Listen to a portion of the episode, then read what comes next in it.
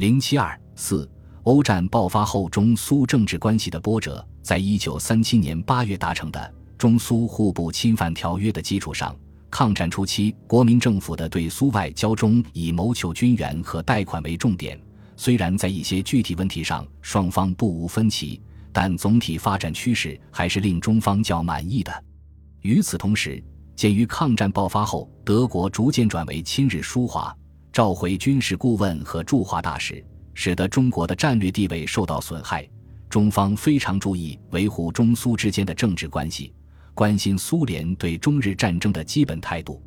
随着苏德互不侵犯条约的签署和欧洲大战的爆发。中方十分担心苏联与日本签订互不侵犯条约，从而使日本得以自满，猛抽调兵力向中国战场施以更大的压力，因而密切关注着苏日关系的演变，进一步明确把防止苏日妥协作为对苏交涉的重点。一九三九年九月上旬，蒋介石连日约见孔祥熙、王宠惠、张群、朱家骅等，指示外交方针：欧战如果扩大。我国外交方针应注意两原则：一，不使日寇加入欧战为第一义；二，不使俄日妥协为第二义。我国参加欧战后，俄日如果妥协，对我亦不能加重困难，亦我以固守西南，能自主也。我国对欧战政策之唯一主旨，端在参加民主阵线，以为他日媾和时，必使中日战争与欧战问题同时连带解决也。鉴于当时路透社等媒体报道称，德国和意大利正在诱使日本向苏联提议订立互不侵犯条约，国民政府遂由驻苏大使杨杰在莫斯科向苏联外交部探寻真相。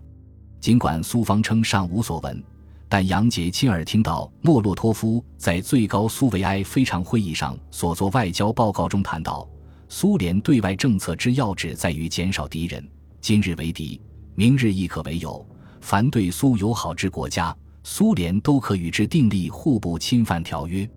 对此，重庆方面非常紧张，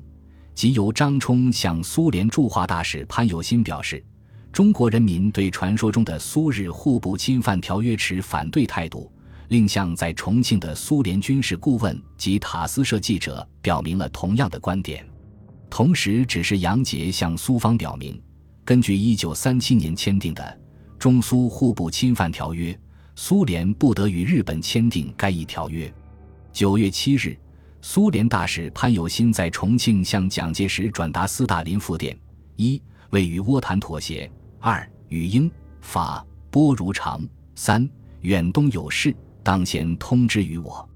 但重庆方面并不放心。接连电视杨杰了解日苏是否仍在继续谈判边界纠纷以外之问题，尤其是日苏停战不侵犯条约。苏方则向杨杰表示，日苏之间悬案颇多，如承租权、煤区及渔业各项问题。如日方继续请求谈判，苏联亦可讨论，唯绝不能违反中国之利益及危害中国之抗战。制不侵犯条约，目前日方并未提出。除了杨洁之外，国民政府还在九月六日致电在莫斯科的中国特使孙科，传苏日将定不侵犯条约，盼注意查事。由于当时英国报纸称系德国驻苏大使在居间拉拢，孙科向驻莫斯科的德国、意大利使馆探寻消息，德、一方面均予以否认。此间德意使馆均否认，德参赞言绝无其事。意大使未得于拉日对英。但或希望苏日和缓，但彼意苏援华政策不易改变，故对日妥协实不可能。而在莫斯科的美 法使馆亦对苏日妥协的说法不以为然。这样，国民政府稍稍松了口气。以后，国民政府明确了对欧洲持中立态度，但依然警惕着苏联与日本之间实行妥协的动向。一九三九年九月十五日，苏。日在莫斯科签署了关于诺门坎冲突的停战协定后，国民政府对苏日之间谋求妥协的疑虑进一步加剧了。同年十一月，蒋介石在与潘友新会谈时提出，希望澄清有关苏联将与德日联合瓜分中国的传说，并探寻苏日通商谈判的情况。潘有新虽然否定了联合瓜分中国的说法，但却表示苏联与日本通商无何妨碍。蒋介石即对苏方的态度极表忧虑，指出日本在实现打击国民政府以结束中国事件之后，日本将以全力对付苏联，从而对中国抗战与远东前途极为不利。同时，希望苏联在远东政策上能与美国一致。一九三九年底，苏芬战争爆发后，国际联盟迅速介入，因苏联拒绝国联调停。进而引发了国联会议给予苏联开除会籍之处罚。当时，中国既要表达对苏芬冲突的基本观点，又要维护与苏联的良好关系，这在英法控制下的国联会议上颇为难办。十二月七日，国防最高委员会讨论中国对于苏芬战争应取态度时，军政部长何应钦便提出：苏联助我抗战，贷款三次，共达两万五千万美金。我不可在国联投票反对苏联。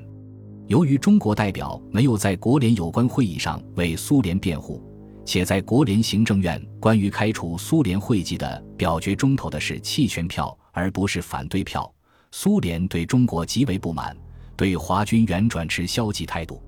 虽然当时蒋介石亲自会见苏联大使，竭力说明中方的立场，试图减少这一事件对双边关系可能带来的负面影响。但苏方的反应非常强烈，苏联外交部次长拉代夫斯基便在会见国民政府代表、军事委员会办公厅主任贺耀祖时，故意向中方表示，由于日本在满蒙划界、苏日商约等方面与日本逐渐接近可能，旋即，苏联外长莫洛托夫更向即将回国述职的驻苏大使杨杰提到，苏联援华之前景，当时中国之态度如何？苏联对华政策仍是一贯，但国联开除苏联会员级时，如中国代表反对，绝不至有此结果。此次中国出席国联代表之举动，无意帮助英法打击苏联，是何用意，令人难解。截至今日止，中国方面未见有任何人向苏解释此次用意之所在，希望贵使报告贵国政府。莫洛托夫也向杨杰承认苏。日之间正在进行商约的谈判。接着，莫洛托夫在会见因杨杰回国暂时主持驻苏使馆工作的贺耀祖时，更为直接地质问道：“此次国际联盟开除苏联会员国，中国出席代表未援助，是否中国改变政策之先兆？中国政府对中国出席代表纠作和训令？”莫氏认为。中国政府事先不可能不知道国联将有开除苏联会员国之表决，甚至认为国联会议上的风波是英法美策划的结果，且三国以援助中国抗战为条件对中国代表进行过活动。莫洛托夫不接受贺耀祖的解释，同时拒绝谈军援事。与此同时，苏联元帅弗罗西洛夫也两次改变会见贺耀祖的约期。鉴于苏联方面反响之激烈，蒋介石一方面向苏联驻华大使潘友新做了说明，并指示贺耀祖向苏方正式表示，此项国联开除苏俄会籍，为我所亦不及料。如事先预知，我政府必电令我代表反对此举，几乎事先毫无人知悉。即在会前，我故代表与日内瓦之俄代表连续接见三四次，而俄代表亦未谈及于此，并未对此作何准备也。以后关于外交关系，只要苏俄能与我事先开诚协商，则中国无不乐于尽力。以中国外交方针与苏俄一致，绝不为中国自立打算也。此外，蒋介石还就莫洛托夫对中方的责难，于一九四零年一月二十一日向在重庆的苏联总顾问郑重声明：鄙人敢负责声明，如当时帝国政府事前知应，发有开除苏联之举动。当然投反对票，如贵国政府或驻国联代表事前有所通知，亦必投反对票。今事前不通知、不协商，事后伪责，实为暴汉。至于莫氏所称事后无何表示一层，更非事实。同时，中国外交部长正式通知潘氏，为中国仍将协助苏联，中国为国联非常任理事之一。如国联此后有制裁苏联之行动。中国必尽力打消之，使不成立，凡此皆系事后善意之表示，不能抹杀。蒋介石还对苏方在对华交涉中一系列的冷淡举措表示异议。数月来，避过当局，无论其在莫斯科代表，或在日内瓦代表，甚至中正本人，屡向贵国政府及驻外代表商讨中苏一致对外之外交政策，曾提出种种意见，请贵国政府参酌答复，皆无复音。此种表示，是否以中国无共同讨论政策之资格？不配做朋友，已无从知悉。但中国方面事事与苏联商洽，已确尽其朋友之义务与责任矣。后来，随着苏联与芬兰之间达成了解决冲突的协定，中国也改派邵力子出任驻苏联大使，做进一步的修复关系努力，这一风波才逐渐平息。虽然中国方面非常重视维系对苏友好关系。但对于苏日关系接近十分敏感，必要时甚至力图加以反制。如一九四零年一月，中方得悉苏联在与日本商谈商约与其他交涉，作为反制举措，决定对于业已签署的中俄商约应暂不批准与发表。同时决定，俄国态度虽恶化，但我应以镇静处之，当操之在我也。待到一九四零年九月德意。日三国达成军事同盟后，轴心国势力十分嚣张。关于苏日之间将实现妥协的动向，再度引起国民政府的关注。而当时美国表示愿意提供专门的贷款，由苏联提供相应的武器装备支持中国的建议，遭到苏联明确的拒绝。十月五日。中国大使邵力子希望苏联外交部次长拉代夫斯基澄清关于苏日将达成互不侵犯条约的传闻时，拉氏闪烁其词，但为传说与推测不能作为事实讨论。而旋即邵力子从美国驻苏大使处获悉，苏日不侵犯条约已为时间问题，这更加深了中方的担心。